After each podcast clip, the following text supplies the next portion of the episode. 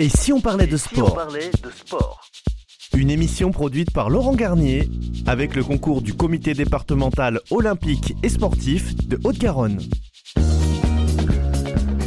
Bonjour à tous et bienvenue dans Et si on parlait de sport, l'émission exclusivement consacrée au sport que nous avons le plaisir de vous présenter avec Laurent Garnier tous les mercredis. Bonjour Laurent. Bonjour Audrey. Nos invités du jour, Léon Mainville et Géraldine Clavé pour parler cyclisme féminin. Bonjour. Bonjour à vous. Et Grégoire Champin et Brianna Vidé pour parler escrime. Bonjour. Bonjour à tous les deux. Au sommaire de cette émission, deux formats de 2 fois 15 minutes, nous vous amenons en première mi-temps pardon, à l'arrivée du Tour de France Femmes à Blagnac en compagnie de Géraldine Clavé du comité de cyclisme de Haute-Garonne. Nous évoquerons plus largement le cyclisme féminin et son développement dans le département. En deuxième mi-temps, direction Milan en Italie pour un retour sur les championnats du monde d'escrime avec Grégoire Champin, maître d'armes, et Brianna Vidé, multiple championne de France handisport et vice-champion du monde. Nous parlerons aussi d'escrime et de la pratique en Haute-Garonne. Mais tout de suite, dans l'avant-match, les résultats sportifs de la semaine. Et si on parlait de sport avant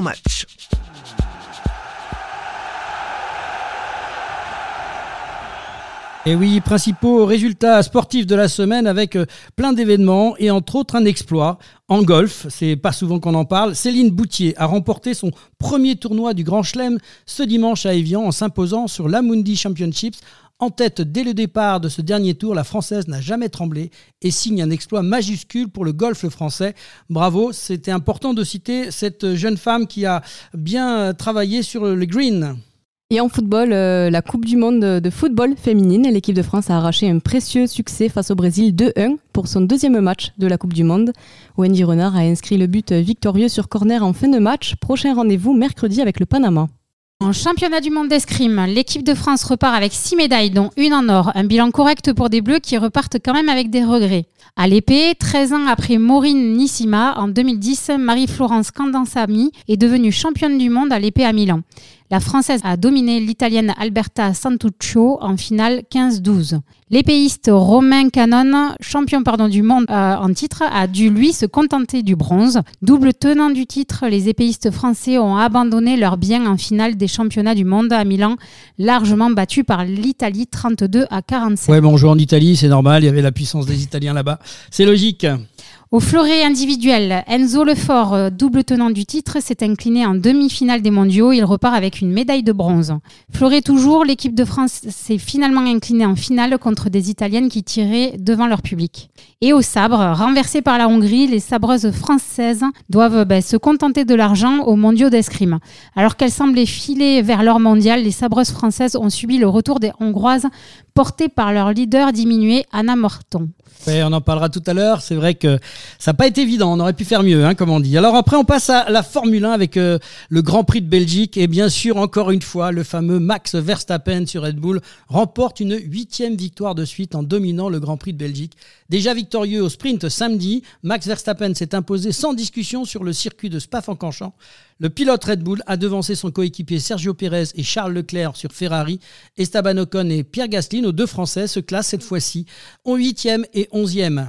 Et en natation, avec nos mondiaux de Fukuoka au Japon, après les trois titres du Toulousain euh, Léon Marchand en 200 et 400 mètres 4 nages et 200 mètres papillon, la France obtient sa quatrième médaille d'or des mondiaux grâce à Maxime Grousset, impérial, lors de la finale du 100 mètres papillon. Et à 24 ans, il décroche son premier titre mondial. Et en water polo aussi, on en parlait la semaine dernière, au championnat du monde, l'équipe de France euh, monte en puissance. Au Japon, elle termine sixième mondiale pour la première fois de son histoire en espérant euh, mieux euh, faire au JO. Et oui, c'est une bonne performance, il faut le noter. Le water polo qui jusqu'à présent avait du mal à accéder dans le top 5-6. En volet, Challenge Cup. Alors c'est important pour les filles. L'équipe de France féminine s'est imposée en finale de la Challenge Cup contre la Suède 3-1 dimanche à Laval. Pour la première fois de son histoire, elle disputera la relevée Ligue des Nations la semaine prochaine comme les garçons. Et en cyclisme, du coup, on en reviendra tout à l'heure, mais en Tour de France, donc féminin, Demi Vollering a remporté dimanche le Tour de France femmes avec Swift à l'issue du contre-la-montre de la dernière étape. La néerlandaise gagne ainsi son premier classement général à l'issue d'un chrono où elle a terminé deuxième. L'étape est, elle, revenue à sa coéquipière Marlène Russer, impressionnante à peau. Côté française, Juliette Labousse a fini ce Tour de France bien mieux qu'elle avait entamé. Elle a réalisé une belle performance avec une sixième place sur le contre-la-montre à Pau qui lui a permis de gagner une place au classement général et entrer ainsi dans le top 5 du classement final. Et c'est l'heure de la chronique du tour. La chronique du tour. Aujourd'hui, nous avons le plaisir d'accueillir euh, dans Et si on parlait de sport Lynn Malric. Vous êtes euh, vice-présidente déléguée au sport et sport santé au conseil départemental de la Haute-Garonne, ainsi qu'adjointe au sport et sport santé à la ville de Blagnac. Bonjour. Oui, bonjour à tout le monde. Dans un premier temps, euh, quelle a été votre réaction en apprenant que cette deuxième édition du Tour de France Femmes allait arriver à Blagnac lors de la sixième étape?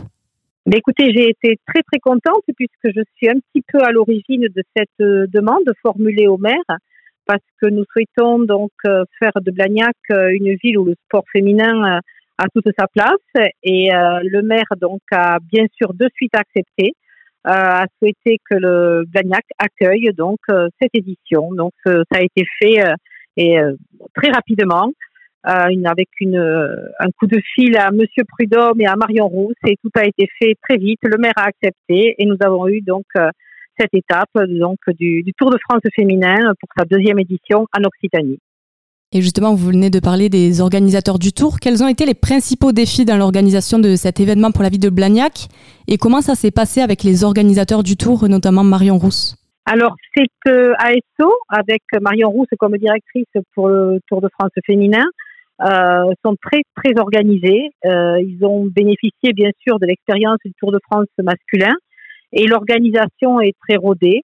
Euh, c'est un, un, ensemble d'éléments qui nous sont demandés, que ce soit au niveau de l'organisation, au niveau de la sécurité, au niveau des possibilités euh, d'activité en amont euh, du tour, au niveau de l'animation. Et bien sûr, nous avons les services à la fois de la direction des sports de la ville de Blagnac et la direction de l'événement qui ont collaboré, sans oublier bien sûr qui sont en cachet, c'est-à-dire la sécurité, c'est-à-dire les services techniques, euh, qui ont bien sûr euh, travaillé, œuvré avec la préfecture, etc., pour que euh, l'étape de Blagnac soit, soit une réussite. Et pour un exemple, on a dû enlever les dodanes sur l'avenue Ziegler, puisque le Tour de France donc, et les organisateurs s'attendaient à un sprint et il ne fallait pas de dodanes sur l'avenue Ziegler. Donc les dodanes ont été supprimés et ils ont été remis ce matin. Voilà, par exemple. Et puis, il fallait vraiment assurer la sécurité, il fallait assurer l'animation, parce qu'il faut faire vivre un tel événement. C'est pas uniquement une arrivée euh, et puis euh, on, on, on, arrête là. Il faut la faire vivre. Donc, il y a eu des activités qui ont été menées euh, en amont. On a fait, par exemple, la dictée du Tour de France hein, dans les écoles, qui a été euh, donc faite par euh, Cathy Moncassin, vice-présidente de la Fédération française de cyclisme, mais aussi euh, membre donc euh, active de, du GSC Blagnac, qui est le, le club de cyclisme de, de, Blagnac. Et cette dictée a permis à euh, quelques jeunes enfants de participer en VIP à l'arrivée du Tour. On a fait des activités avec les clubs cyclistes de Blagnac qui sont intervenus en amont de l'arrivée sur l'après-midi. Il y a eu peut-être ceux qui habitent Blagnac ou qui sont passés par Blagnac ont pu le voir. On a eu des vélos euh, qui ont été réalisés par euh, nos techniciennes du centre technique municipal et qui étaient euh, donc exposés sur les, les ronds-points. on a eu des affiches, bien sûr. On a eu une banderole sur la, le tour, le, le, la place de l'hôtel de ville, à l'entrée de l'hôtel de ville. Euh, voilà, on a essayé de faire vivre donc ce Tour de France avec des animations diverses et variées selon les délégations et qui étaient portées par l'ensemble des élus de la mairie. Et euh, en tant que vice-présidente déléguée au sport et sport santé au conseil départemental de la Haute-Garonne, comment vous voyez l'impact de cet événement sur le développement du sport féminin dans la région? Alors tout d'abord, donc il y a deux, éléments au niveau de, de la ville et de la Haute-Garonne. Euh, tout d'abord, c'est une, une image de notre département puisqu'on a traversé quand même une partie du, nord du département, euh, que ce soit le, le Frontonnet, que ce soit Beauzelle, que ce soit Seille, Blagnac tout le tout le nord du, département. Donc les gens ont pu voir à travers donc les caméras qui étaient donc portées par ASO, organisateur du tour, ont pu voir notre patrimoine, nos paysages. Et il y a eu quelques explications sur l'ensemble donc de ce qui se fait dans Haute-Garonne. Donc c'est l'image du, département. Euh, c'est aussi bien sûr l'image de Blagnac qui a été euh, valorisée à travers euh, le Tour de France féminin. Et puis c'est aussi une belle belle image parce que ben, le sport féminin, on ne savait pas l'an dernier si la première édition du Tour de France allait être une réussite. Ça l'a été, mais on s'est posé la question et les, la directrice du Tour nous l'a confirmé, Marion Rousse, qui est une personne charmante, accessible et très compétente, euh, nous a dit on ne savait pas si c'était euh, un élément de curiosité, les gens voulaient voir donc euh, des femmes faire du vélo, ou si c'était vraiment un engouement pour le sport, le cyclisme féminin. Cette année, on a la confirmation puisqu'il y avait énormément de monde sur la route. Moi, j'ai la chance de faire l'étape Albi-Blagnac euh, dans une voiture de, de la course. Et c'est vrai qu'on voyait énormément de personnes sur le bord de la route qui soutenaient le sport dans sa généralité, mais surtout le sport féminin en disant bravo les filles, bravo mesdames, euh, bravo Marion, bravo le, le sport féminin. Donc c'est vrai que ça a été un vrai engouement et je crois que il a été annoncé que nous avions, euh, il y avait donc euh, plus de 2 millions de personnes qui avaient suivi le Tour de France féminin cette semaine. Et je crois que sur Blagnac, on était à près de 12 000 personnes à l'arrivée. Donc c'est vrai que c'est une belle réussite. Et je pense que c'est vraiment un élément moteur pour donner envie à toutes les jeunes filles de faire du vélo et de se dire je peux y arriver. Certes, il y a beaucoup de travail pour arriver au, euh, au niveau de ces sportives, mais beaucoup peuvent y arriver et il faut essayer, il faut tenter, il faut aller euh, jusqu'au bout de ses rêves et j'espère que beaucoup de jeunes filles vont se lancer dans, dans le cyclisme et plus largement dans le sport euh, pour, pour, les femmes et les, et les, filles. Et pour conclure, est-ce que vous avez un message à faire passer aux auditeurs? Bah Écoutez, je suis très attachée au sport santé. Et le sport de haut niveau, le sport professionnel, c'est une image, c'est un vecteur, ça donne envie. Et je pense qu'il faut que chacun essaie de pratiquer une activité physique parce que ben, la santé, c'est important, c'est majeur et le sport, il contribue énormément pour lutter contre les pathologies euh, les plus graves, mais aussi lutter contre la sédentarité. Et pour nos jeunes qui ont vraiment tendance maintenant à beaucoup être avec les réseaux, à être plutôt sédentaires ou avoir une, alimentation pas forcément toujours aussi équilibrée et comme on le souhaiterait. Donc l'activité physique, c'est important. Donc le sport santé, euh, j'espère que tout le monde va le pratiquer et peut-être faire du vélo tout simplement pour le plaisir, pour le bonheur, pour la santé, pour découvrir les paysages et pour être ensemble en famille. Voilà. Mmh, merci beaucoup et puis euh, portez-vous bien toutes et tous. Très bien. Ben, merci beaucoup pour cet échange. L'antenne est ouverte, vous êtes la bienvenue quand vous le souhaitez pour venir participer à une prochaine émission de Et si on parlait de sport Merci beaucoup. Et maintenant, place à la première mi-temps de cette émission Et si on parlait de sport avec nos invités Léo Mainville et Géraldine Clavé. Et si on parlait de sport Première mi-temps.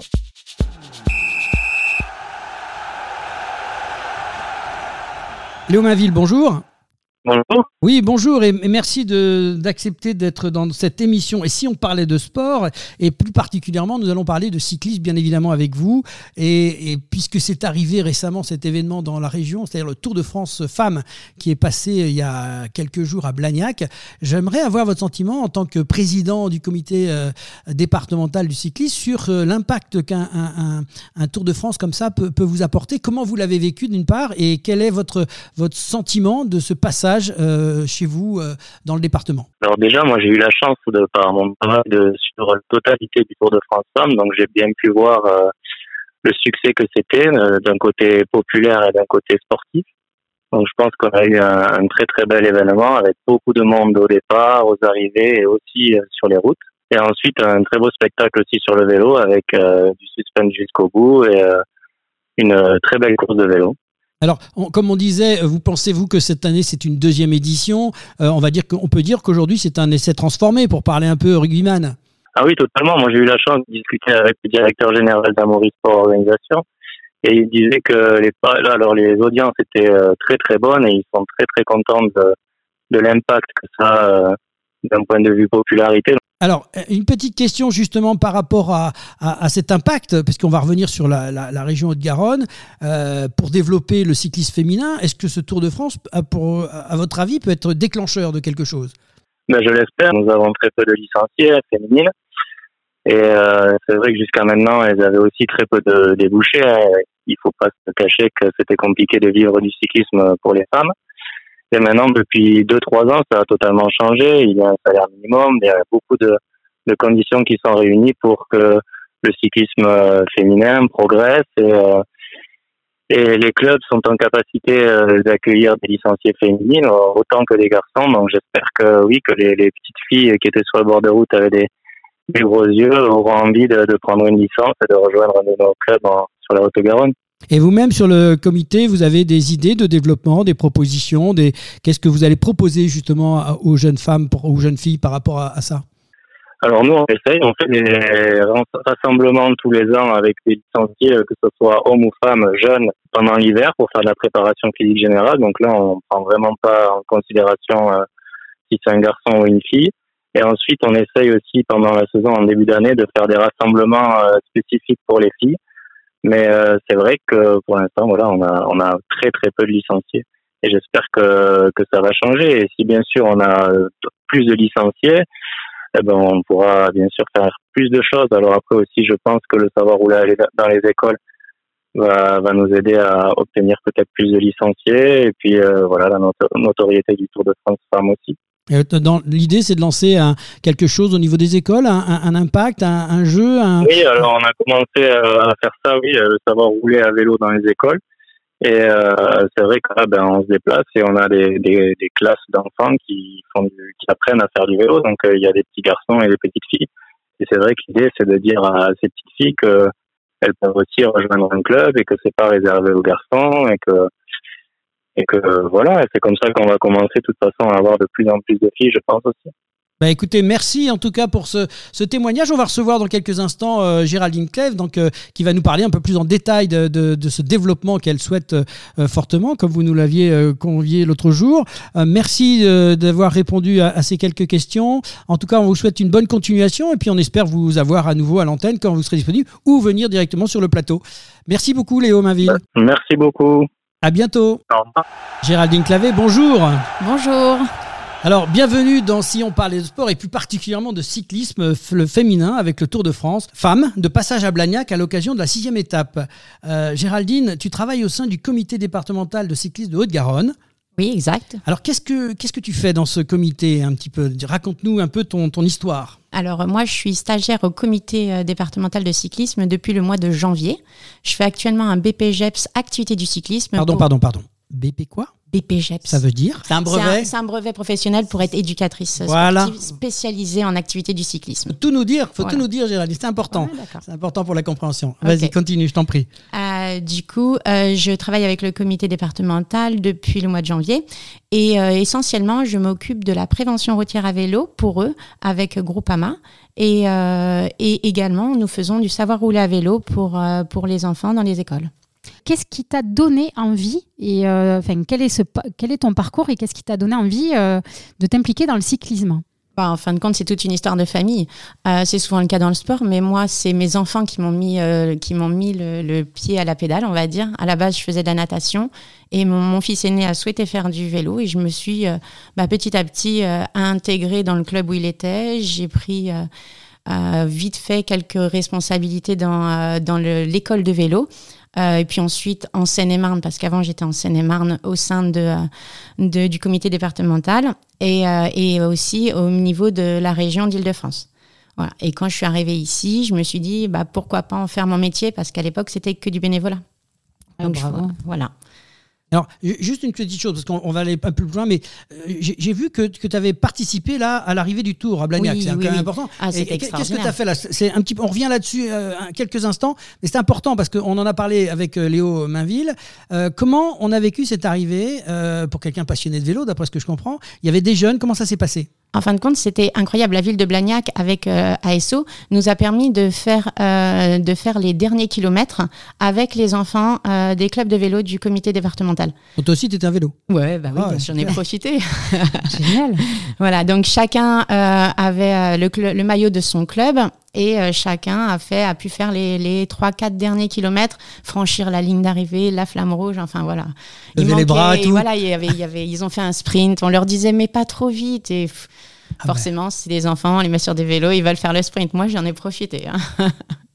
C'est bravo, super. Voilà. Donc ces enfants, ils ont eu le droit de faire ce- cette arrivée. Et Ouais. après, il s'est passé quelque chose avec eux Alors, on a attendu forcément la caravane, le, le petit détail qui fait plaisir. Euh, et ensuite, on a été voir l'arrivée et on s'est euh, positionné euh, derrière la ligne d'arrivée. Et là, incroyable, les filles, elles sont hyper accessibles. Ils ont pu aller les voir, on a pris des photos euh, avec Audrey Cordon-Rago. euh, voilà, c'était vraiment. euh, Il y avait des étoiles dans leurs yeux, il y en avait même dans les miens, hein, faut pas se mentir. hein. non, c'était vraiment chouette, très très chouette. Ouais, voilà. Que- Quel est toi ton regard sur ce Tour de, de France féminin quand même? Ah bah moi, le, le Tour de France féminin, là, ça, ça nous donne une opportunité euh, de, de parler de cyclisme féminin. Et en plus, on met les filles euh, sur des, euh, des épreuves à étapes, ce qui est pas forcément, bah, elles n'ont pas forcément l'habitude. Et, et donc, c'est encore plus compliqué. Et puis là, on profite de la médiatisation du, du Tour de France. On fait ça dans la foulée du Tour de France homme. Donc, voilà, c'est magique, c'est magique. Et puis, les spectateurs sont là, quoi. C'est incroyable.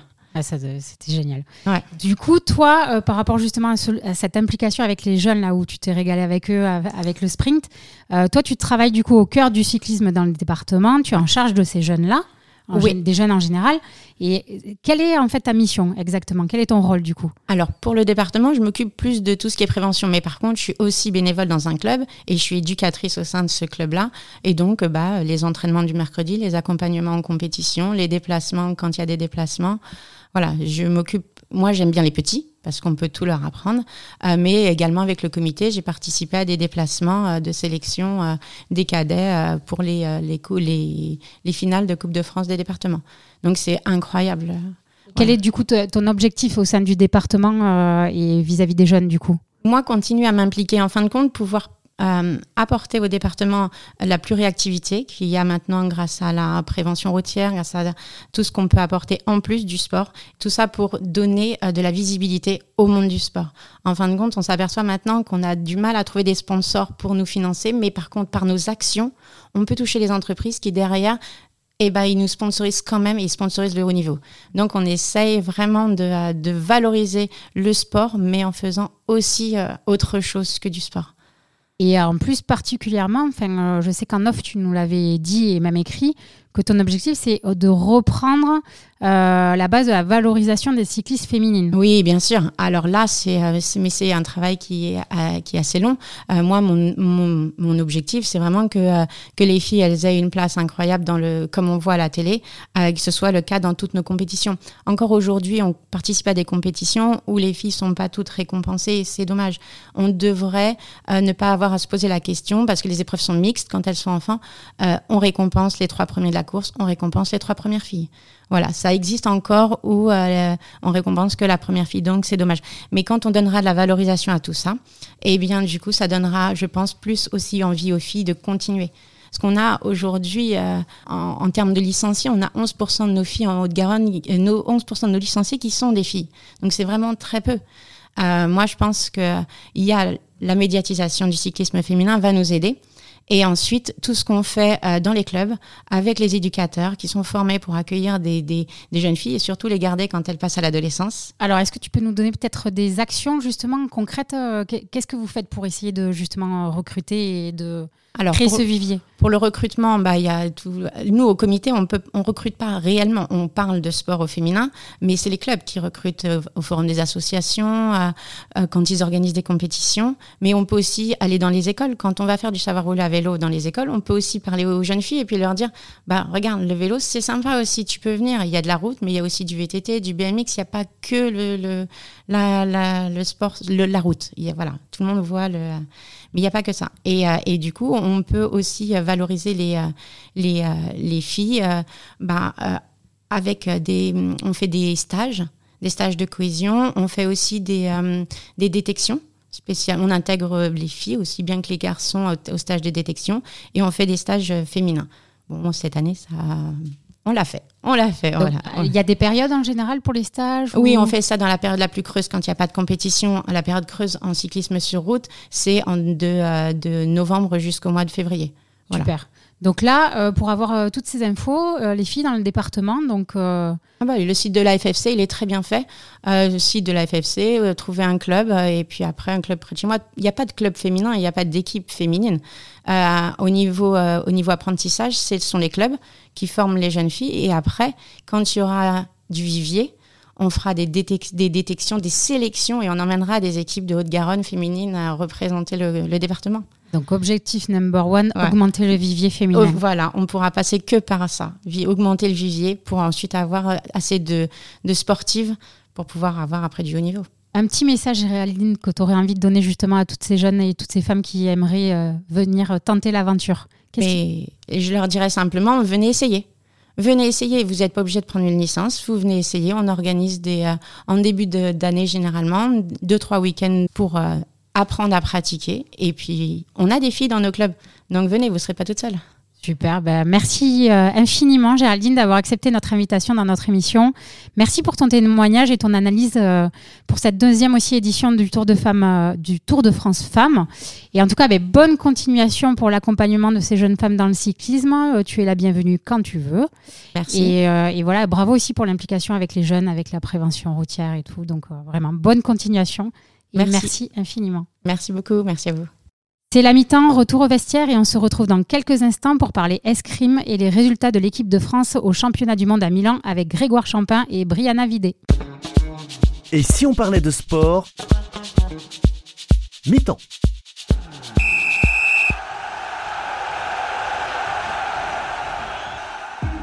Passionné de sport, vous souhaitez participer à son développement sur le territoire de la Haute-Garonne? Alors ne cherchez plus. Le comité départemental olympique et sportif de la Haute-Garonne est là pour vous. Notre passion commune, l'excellence sportive et l'olympisme. Le CDOS 31 accompagne les comités départementaux et les clubs dans leur développement. Par des formations adaptées aux bénévoles salariés pour développer leurs compétences, par l'organisation de multiples manifestations sportives dans lesquelles vous pouvez être intégré, à travers la mise à disposition de volontaires en service civique. Alors contactez le comité départemental olympique et sportif de la Haute-Garonne dès maintenant par mail contact@cdos31.org ou au 05 62 24 19 02. Ensemble, faisons briller la Haute-Garonne à travers le sport. Et si on parlait de sport Deuxième mi-temps. Et voilà, une deuxième mi-temps où nous allons euh, parler d'escrime avec euh, récemment euh, les derniers championnats du monde d'escrime qui se sont passés à Milan. Et je reçois sur ce plateau Grégoire Champin. Bonjour. Bonjour. Et Brianna Vidé. Bonjour. Bonjour. Voilà, merci à tous les deux d'avoir accepté notre invitation dans l'émission. Et si on parlait de sport, Grégoire, tu es maître d'armes et préparateur physique. Oui, exactement. Voilà. ouais. Quel regard portes-tu sur les performances de l'équipe de France lors des derniers championnats du monde qui sont passés récemment à Milan? Est-ce que c'est de bon augure pour les Jeux Olympiques? Un spécialiste de l'escrime. Alors, je vais dire euh, oui et non. C'est un peu décevant, enfin un peu décevant pour l'escrime parce que euh, on ne finit que quatrième au classement des médailles. Enfin, il y a beaucoup de sports qui sont concentrés, mais euh, habituellement on est plutôt premier ou deuxième, surtout quand il n'y a pas les Russes, voilà, qui peuvent venir changer la donne. Et par contre, si on prend le nombre de médailles, là on est deuxième, et euh, que ce soit au classement des médailles ou au nombre de médailles, c'est les Italiens qui sont devant. On peut mettre ça sur le fait qu'ils étaient à domicile. Ouais, jouer à domicile, puis on connaît les C'est plus Italiens. facile. L'influence de l'arbitrage aussi, hein, on peut suivre hein, quand même. hein. Exactement. Donc, petite présentation aussi pour Brianna. euh, de ton côté, Brianna, tu as, tu as assisté, tu as vibré pour ces championnats du monde d'escrime. Comment tu as, vu, comment as vécu ces, ces différentes passes d'armes, on va dire, entre, euh, entre les différents athlètes? Je rejoins Grégoire sur le fait que c'était euh, c'était chouette de voir des médailles et de retrouver nos athlètes de l'équipe de France sur, sur certains podiums. Mais ça reste pas à la hauteur des résultats des précédents championnats du monde, du coup, il y a un an. Et, et voilà, ça laisse un peu sur notre. Il y a quand même un, beau titre euh, avec une belle médaille d'or, hein, Grégoire. Là, c'est la première fois, ça faisait depuis 2010, je crois qu'on n'avait pas été dans, cette, dans les épéistes, c'est ça? Oui, c'est ça, à l'épée d'âme euh, féminine, à l'épée d'âme individuelle. Voilà, bon, médaille d'or, on a quand même ça, c'est bien. C'est sûr qu'on est exigeant avec l'escrime parce que c'est une euh, discipline qui nous rapporte souvent beaucoup de médailles et on est en droit d'exiger de nos équipes de France de rester dans le, dans le, bon, dans le beau tempo pour le nombre de médailles. Petite question, donc maintenant je, vais rentrer un peu plus dans le vif du sujet parce que l'escrime, euh, il y a plusieurs armes. Alors, un petit peu nous expliquer euh, pourquoi il y a trois armes, comment ça se passe, parce que voilà, globalement, on voit tous ces gens monter sur, sur les tapis et puis on ne se rend pas compte de ce, que de ce qui se passe. Donc, on va essayer de faire simple. Euh, en escrime, il y a l'épée, le fleuret et le sabre. À l'épée, on touche avec la pointe, donc avec le bout de l'arme, et on peut aller toucher partout. D'accord. Les pieds, à la tête, les mains, partout. Voilà. Le fleuret, on touche aussi avec la pointe mais on va toucher euh, les parties vitales. C'est-à-dire la tête, les bras, les jambes ne comptent pas. D'accord. Voilà, on va toucher le tronc, le buste. Et ensuite, il y a le sabre. Au sabre, on va pas toucher avec la pointe, on va toucher avec toute la lame, toute l'arme. Pour avoir une image, euh, le sabre, ça vient de la cavalerie, donc sur les chevaux. Mais on, ne s'amusait pas à les piquer ce qui se passait à côté, on découpait tout ce qui dépassait. Voilà. C'est sympa. Ça résume. Donc c'est euh, masculin, féminin, il y a ça joue en, individuel et ça joue en équipe, c'est ça? Oui, et il euh, faut savoir que depuis les derniers JO, il y a toutes les armes euh, qui sont JO, autant chez les hommes que chez les femmes, alors qu'avant il y avait des tirages au sort, parce que le sabre féminin est rentré en dernier, dans les années 2000, et donc il y avait un tirage au sort qui était fait pour enlever une arme féminine, une arme masculine à chaque JO. Et depuis les derniers JO, il y a toutes les disciplines, hommes et femmes. Alors, à, quel âge peut-être on commence? Parce que euh, Brianna, tu me sembles hyper jeune déjà pour une euh, multiple championne de France 13 fois. Tu as été euh, titrée et vice-championne du monde. Et, et j'ai l'impression que tu es hyper jeune. Donc à quel âge peut-être on peut commencer? Alors on peut commencer tôt, ça dépend des clubs, ça dépend des maîtres d'armes. Euh, moi, j'ai pas commencé en même temps que, que mes frères et sœurs qui ont commencé plus jeunes. J'ai commencé par un autre sport et, euh, j'ai rejoint l'escrime à 8 ou 9 ans, mais on peut commencer l'escrime à partir de 7 ans dans la plupart des clubs. Ah oui, parce que quand même, c'est des armes. Enfin, je sais pas, moi je me disais. Il y, a, une différence de, de, poids dans les différentes armes, euh, sabre, épée et, et fleuret. Ça, ça, ça joue ou pas? Alors, l'épée est légèrement plus lourde. Ah bon? Oui. Euh, parce que puisqu'on peut toucher partout, la main est protégée, donc une coquille qui est un peu plus grosse. pour protéger les doigts un peu plus. Voilà. Et en fonction après de l'âge et des catégories, euh, c'est la taille de la lame qui va évoluer et qui va faire que chez les plus jeunes, l'arme va être plus légère. D'accord. Alors maintenant, je vais parler de questions sportives parce que j'ai vu là, euh, ça se passe en combien de manches, combien de points? J'ai pas tout compris. Là, je crois que c'est à 15. Dites-moi un petit peu comment ça se passe, parce qu'après, il y a le par équipe, l'individuel. Pour gagner un, match, comment ça se passe? Donc, il y a plusieurs phases. Il y a des phases de poule. Voilà. Une, poule, s'il y a 7 personnes dans la poule, chacun va faire 6 matchs. D'accord. Un match dure combien de temps? Donc là, c'est des matchs qui vont durer 3 minutes. D'accord. Ou le premier qui marque 5 touches. Voilà. Ah oui, c'est rapide. C'est rapide. Mais c'est du temps qui est effectif. C'est-à-dire quand on n'est pas en action, quand l'arbitre n'a pas donné le début du match, le temps est arrêté. Et dès qu'il y a une touche, le temps s'arrête et après on reprend. Et euh, ensuite, il y a une phase de tableau. Et les matchs de tableau, c'est en 15 touches. Et il y a 3 manches de 3 minutes.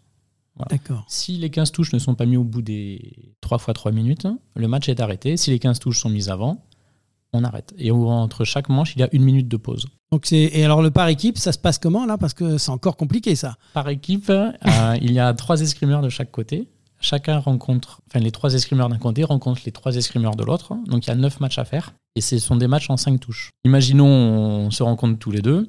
Vous gagnez le premier relais 5-0. Donc, euh, si Brianna. Avec le sabre en plus. C'est ça. Si Brianna arrive après moi, elle aura 0 et votre équipier aura 5 touches et on ira en 10 et ainsi de suite. Euh, voilà. D'accord. Alors donc Brianna, je ne jouerai pas contre toi, c'est promis. Par contre, tu as une particularité que j'aimerais que tu m'expliques parce que j'ai trouvé ça assez euh, dans ton histoire qui est assez, assez belle. Tu as, eu à un moment donné de ta vie un choix à faire puisque je, le répète, tu es dans une catégorie handisport. Euh, et comment on passe de, de, de, cette situation que tu étais, on va dire, debout à, à faire le choix de passer en, en, en fauteuil roulant finalement? Alors euh, le monde handisport c'est un peu particulier parce que nous en escrime, euh, l'escrime paralympique c'est en fauteuil roulant. Donc quel que soit le handicap, quelle que soit la pathologie, on est en fauteuil roulant. Donc ça va des gens comme moi qui ont des handicaps congénitaux, qui passent à peu près inaperçus au quotidien, à des gens qui sont en fauteuil roulant au quotidien. Euh, moi du coup je suis née avec une malformation du pied Et, euh, et j'ai toujours fait ma vie euh, normalement au quotidien. Euh, mais pour le sport, c'était plus compliqué. Ça me demandait beaucoup plus de, de force. L'endurance, c'était compliqué et ça créait des douleurs, notamment à l'arrivée dans l'adolescence où on grandit vite et fort et puis les autres deviennent plus forts et moi j'étais plus en difficulté. à ce moment-là, il y a, y a, un paraplégique qui est arrivé dans le club dans lequel je faisais du sabre en loisir parce que les compétitions, ça commençait déjà à devenir compliqué. Et euh, il m'a présenté l'escrime en e-sport et c'était un sujet, c'était quelque chose. Enfin, je m'étais jamais posé la question d'aller chercher de l'handisport, euh, que ce soit en escrime ou, dans autre chose parce que j'avais pas été élevée comme ça et parce qu'il n'y en avait pas dans mon entourage. Et donc euh, j'ai rencontré cette discipline à ce moment-là, j'avais 13 ans et en fait euh, quand je me suis installée dans le fauteuil, ben, j'ai pu faire de l'escrime sans avoir mal. Et ça c'était une première depuis quelques années et du coup ça m'a de suite de suite plus, mais c'était quand même des sensations qui étaient différentes. Donc j'ai passé deux ans à faire euh, et de l'escrime valide un petit peu, et puis de l'escrime en fauteuil. Et à 15 ans, j'ai fait mes premiers championnats de France et j'ai pris complètement la voie de, de l'escrime en e-sport à ce moment-là avec des super résultats, parce que la suite est exceptionnelle, faut le dire. Oui, c'est allé très vite. Alors, euh, c'est allé assez vite parce qu'on est un milieu où on n'est pas très nombreux, où on est encore moins nombreuses. Chez les filles, on n'était pas beaucoup. Mes premiers championnats de France, on était, on était moins de 8 classés.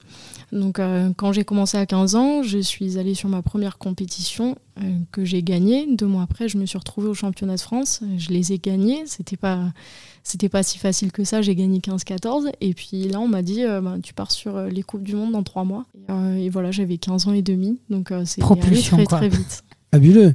C'est, eh ben ça, c'est, un beau parcours, c'est un beau témoignage. Il faut, il faut le reconnaître et c'est intéressant de pouvoir le dire parce qu'il y a peut-être plein de jeunes garçons ou de jeunes filles qui écoutent ce témoignage et qui peuvent, pourquoi pas, se dire bah, je vais essayer de faire euh, comme Brianna et d'être 13 fois championne de France et vice-championne du monde aussi. Oui, c'est ça. Voilà, donc c'est, un beau parcours.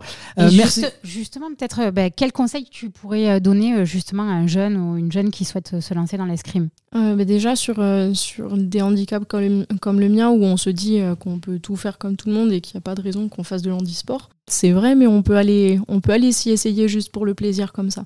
Ici en Occitanie, on a la chance d'avoir plein de clubs d'escrime et plein de clubs qui proposent de l'escrime handisport parce qu'il faut savoir que euh, les clubs d'escrime handisport sont mélangés aux clubs d'escrime valides.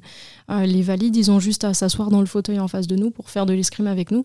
Et ça, c'est une vraie richesse parce qu'il n'y a pas beaucoup d'handisports qui, euh, qui ont cette chance-là. Donc passer les portes d'un club d'escrime et ça suffit. Alors justement, on, parle du développement de l'escrime dans le département.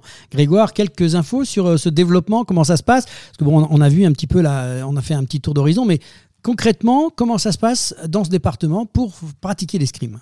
Globalement, donc l'escrime, on va pas se mentir, c'est un petit sport, c'est-à-dire on est entre 50 000 et 60 000 licenciés, mais sur la Haute-Garonne, il y a quand même 13 clubs pour à peu près 1500 licenciés. Donc en termes de proximité, toutes les grosses communes ont un club d'escrime pas loin de chez eux. Alors comment, comment ça se passe au niveau de ce développement? Vous avez des comment travaillent les comités? Vous faites des, des compétitions? Quel est le développement proposé? Alors en termes de développement, ça va être surtout une dynamique régionale qui est mise en place, comme pour essayer d'avoir des effectifs euh, corrects. Donc, euh, si on reprend tout à l'heure par rapport au vélo, il y a des stages de détection qui sont faits, il y a des plateaux chez les jeunes qui sont faits aussi, il y a des regroupements interclubs.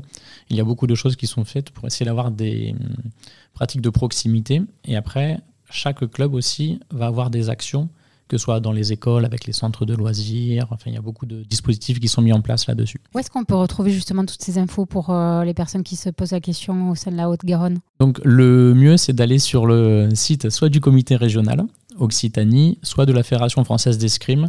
Et en mettant votre adresse, vous aurez euh, par géolocalisation les clubs les plus proches de vous.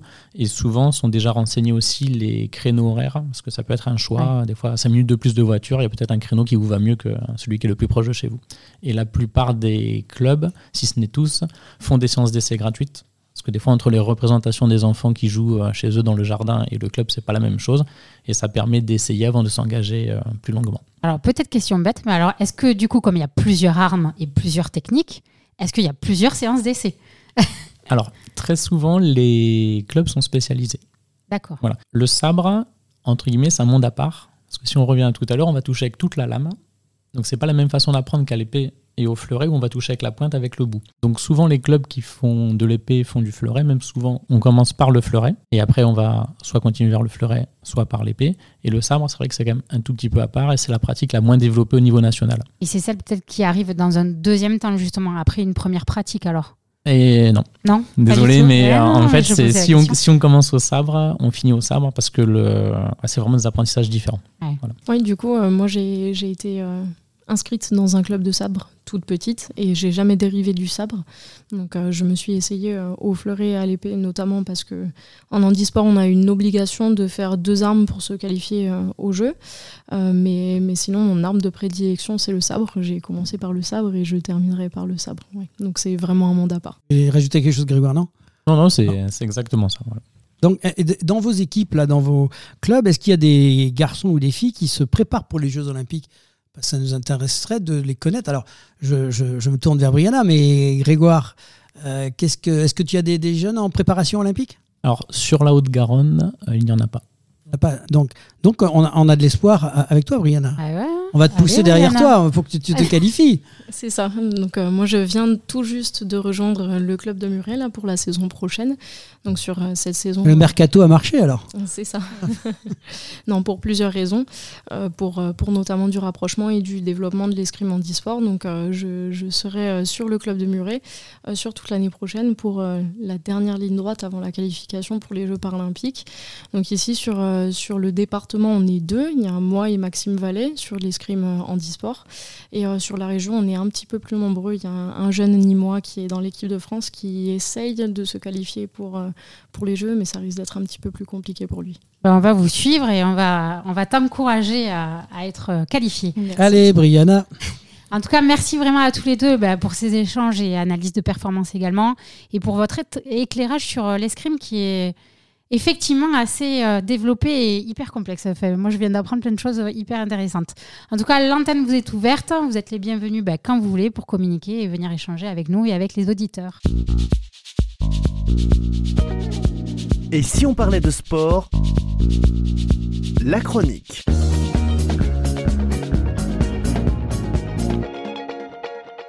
Et chronique euh, sport et professionnalisation, nous recevons aujourd'hui euh, Thibaut euh, Vergne qui va nous parler un petit peu des filières de formation dans le sport, puisque Thibaut euh, est actuellement euh, en, en charge de toutes ces préoccupations au sein de la profession sport et animation. Profession sport animation. 32. Merci Thibaut, bonjour. Bonjour Laurent.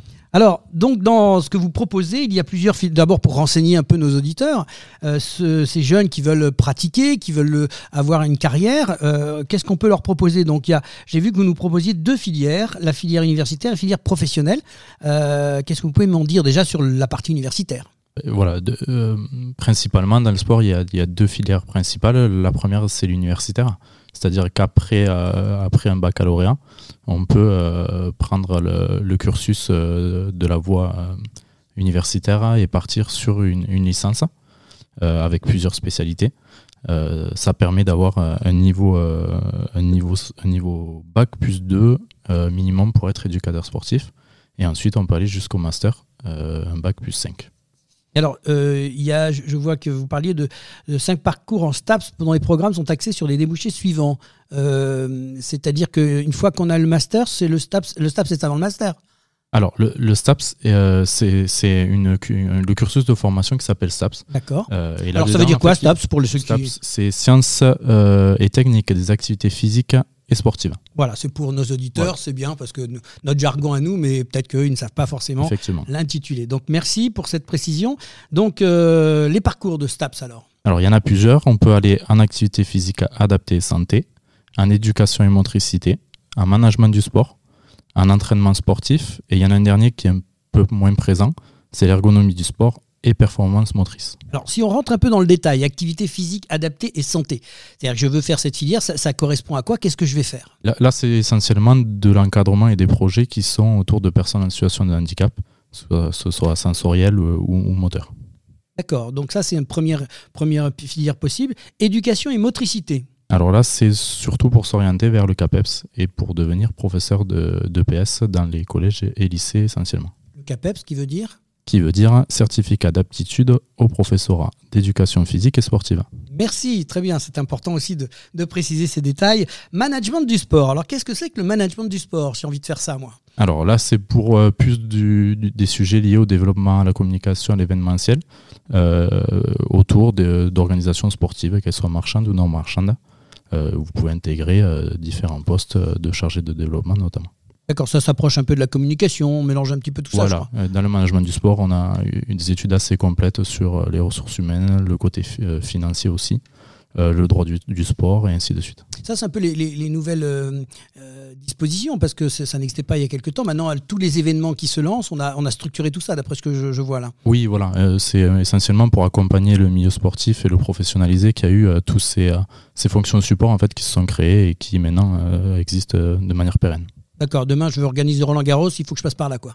Et voilà, ça peut, ça, peut être, ça peut être une possibilité. Bon, j'en suis pas là, mais bon, c'est un clin d'œil. Entraînement sportif. Oui. Alors, Alors entraînement sportif, là, c'est pour rentrer plus sur de la préparation physique. Ça peut être auprès de, notamment de sportifs de haut niveau euh, ou, euh, ou, directement auprès d'associations euh, essentiellement. Et ergonomie du sport et performance motrice? Alors là, c'est un peu plus particulier, c'est pour concevoir du matériel de sport et loisirs. Donc merci Thibaut pour toutes ces informations-là. Alors si maintenant je veux euh, me re rejoindre un peu toutes ces filières-là, euh, où est-ce que je peux trouver ces informations? Et je vous invite à vous rendre sur métiersdusport.fr. C'est un site d'orientation qui recense euh, l'ensemble des formations liées au sport. Alors, on va sur ce site, mais est-ce qu'il y a la possibilité aussi d'avoir des, des, gens en contact? Comment, il y a, comment vous travaillez avec euh... Effectivement, à Profession Sport Animation, c'est aussi notre rôle de, de, de renseigner sur les métiers et toutes les formations liées au sport.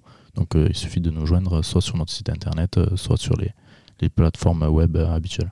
D'accord, et donc euh, comme un chat, vous leur répondez et les, les, informations. En tout cas, merci pour ces informations sur cette filière universitaire. On se revoit très prochainement pour parler de la filière professionnelle. À bientôt, Laurent. Merci. Et si on parlait de sport, la prolongation.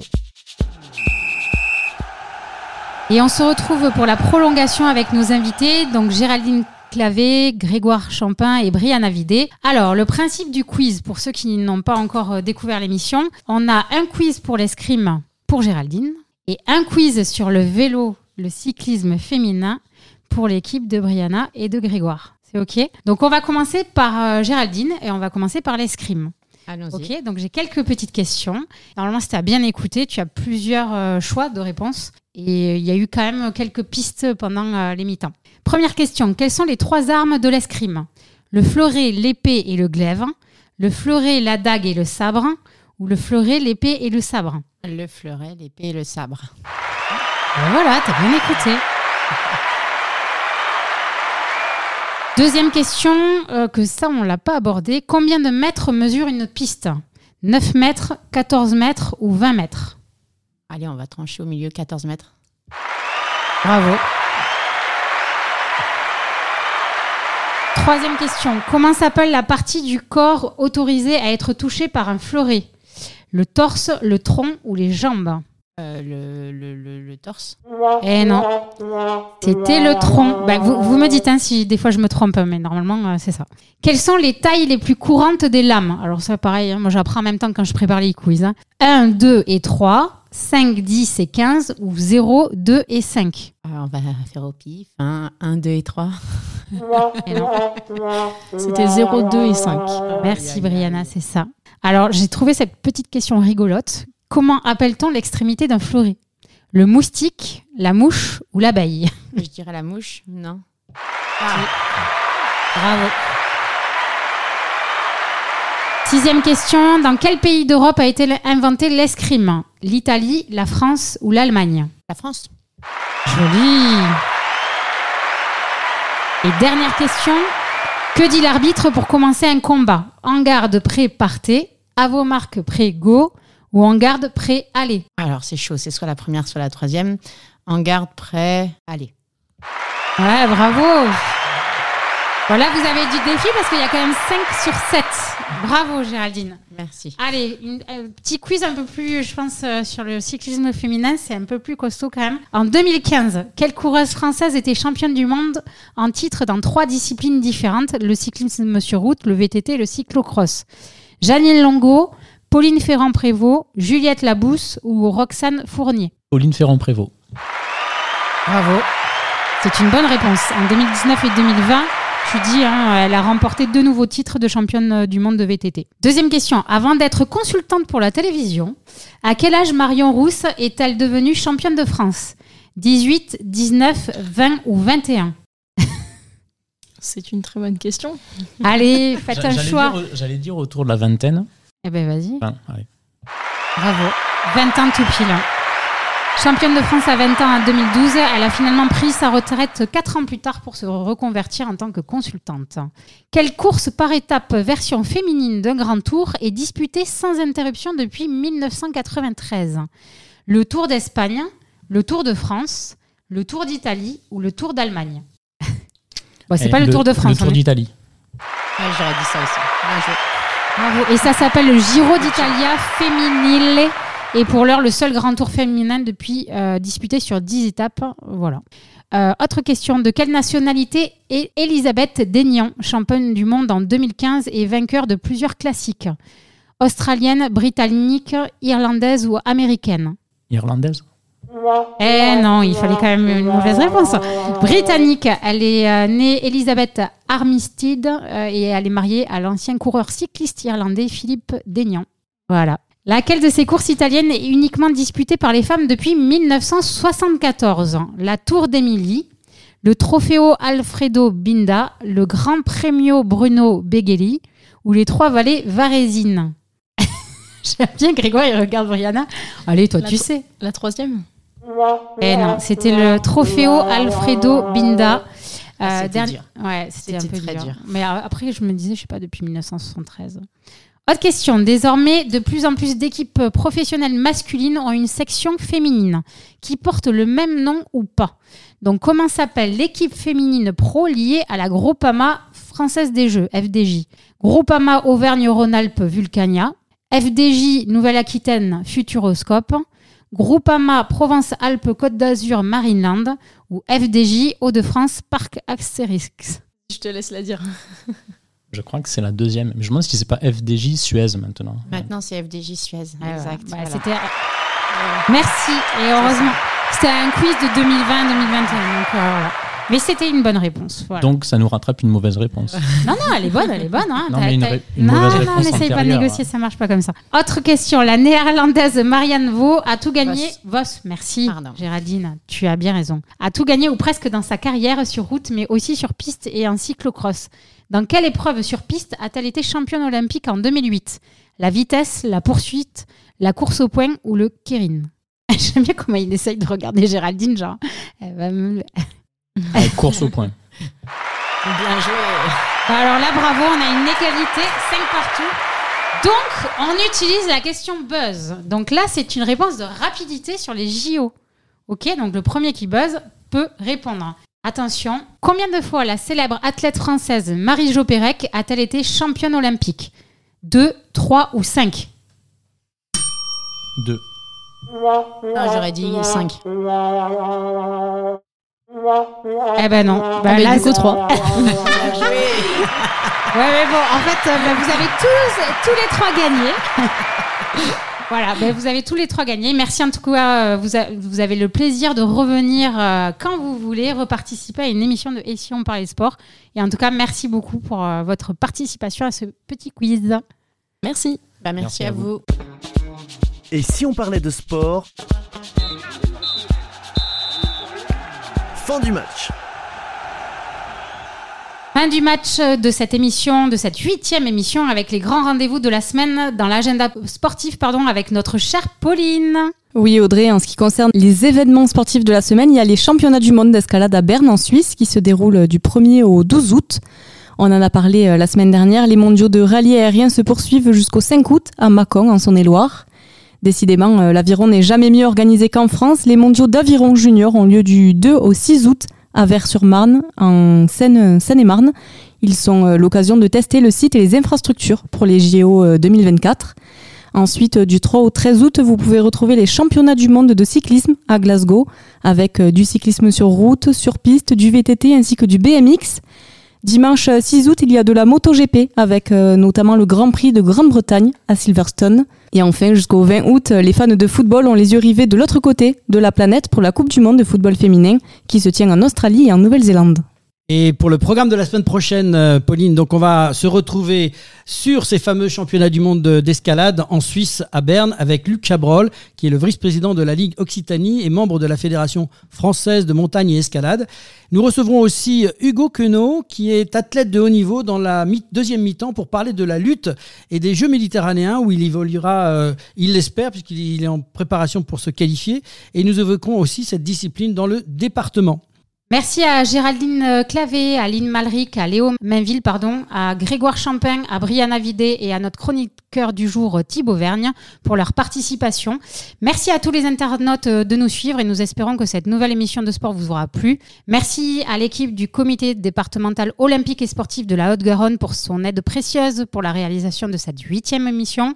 Et merci à toute l'équipe technique qui nous permet euh, toutes les semaines de réaliser cette émission.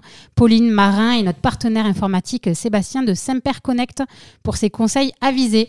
Merci Laurent. Merci Audrey et bonnes vacances. Et eh oui. La semaine prochaine, donc, nous nous retrouverons avec Pauline au micro pour cette fois, qui va remplacer euh, euh, de manière efficace notre Audrey nationale. Et merci pour cette donc, nouvelle aventure. Et si on parlait de sport, la semaine prochaine. Et bonnes vacances.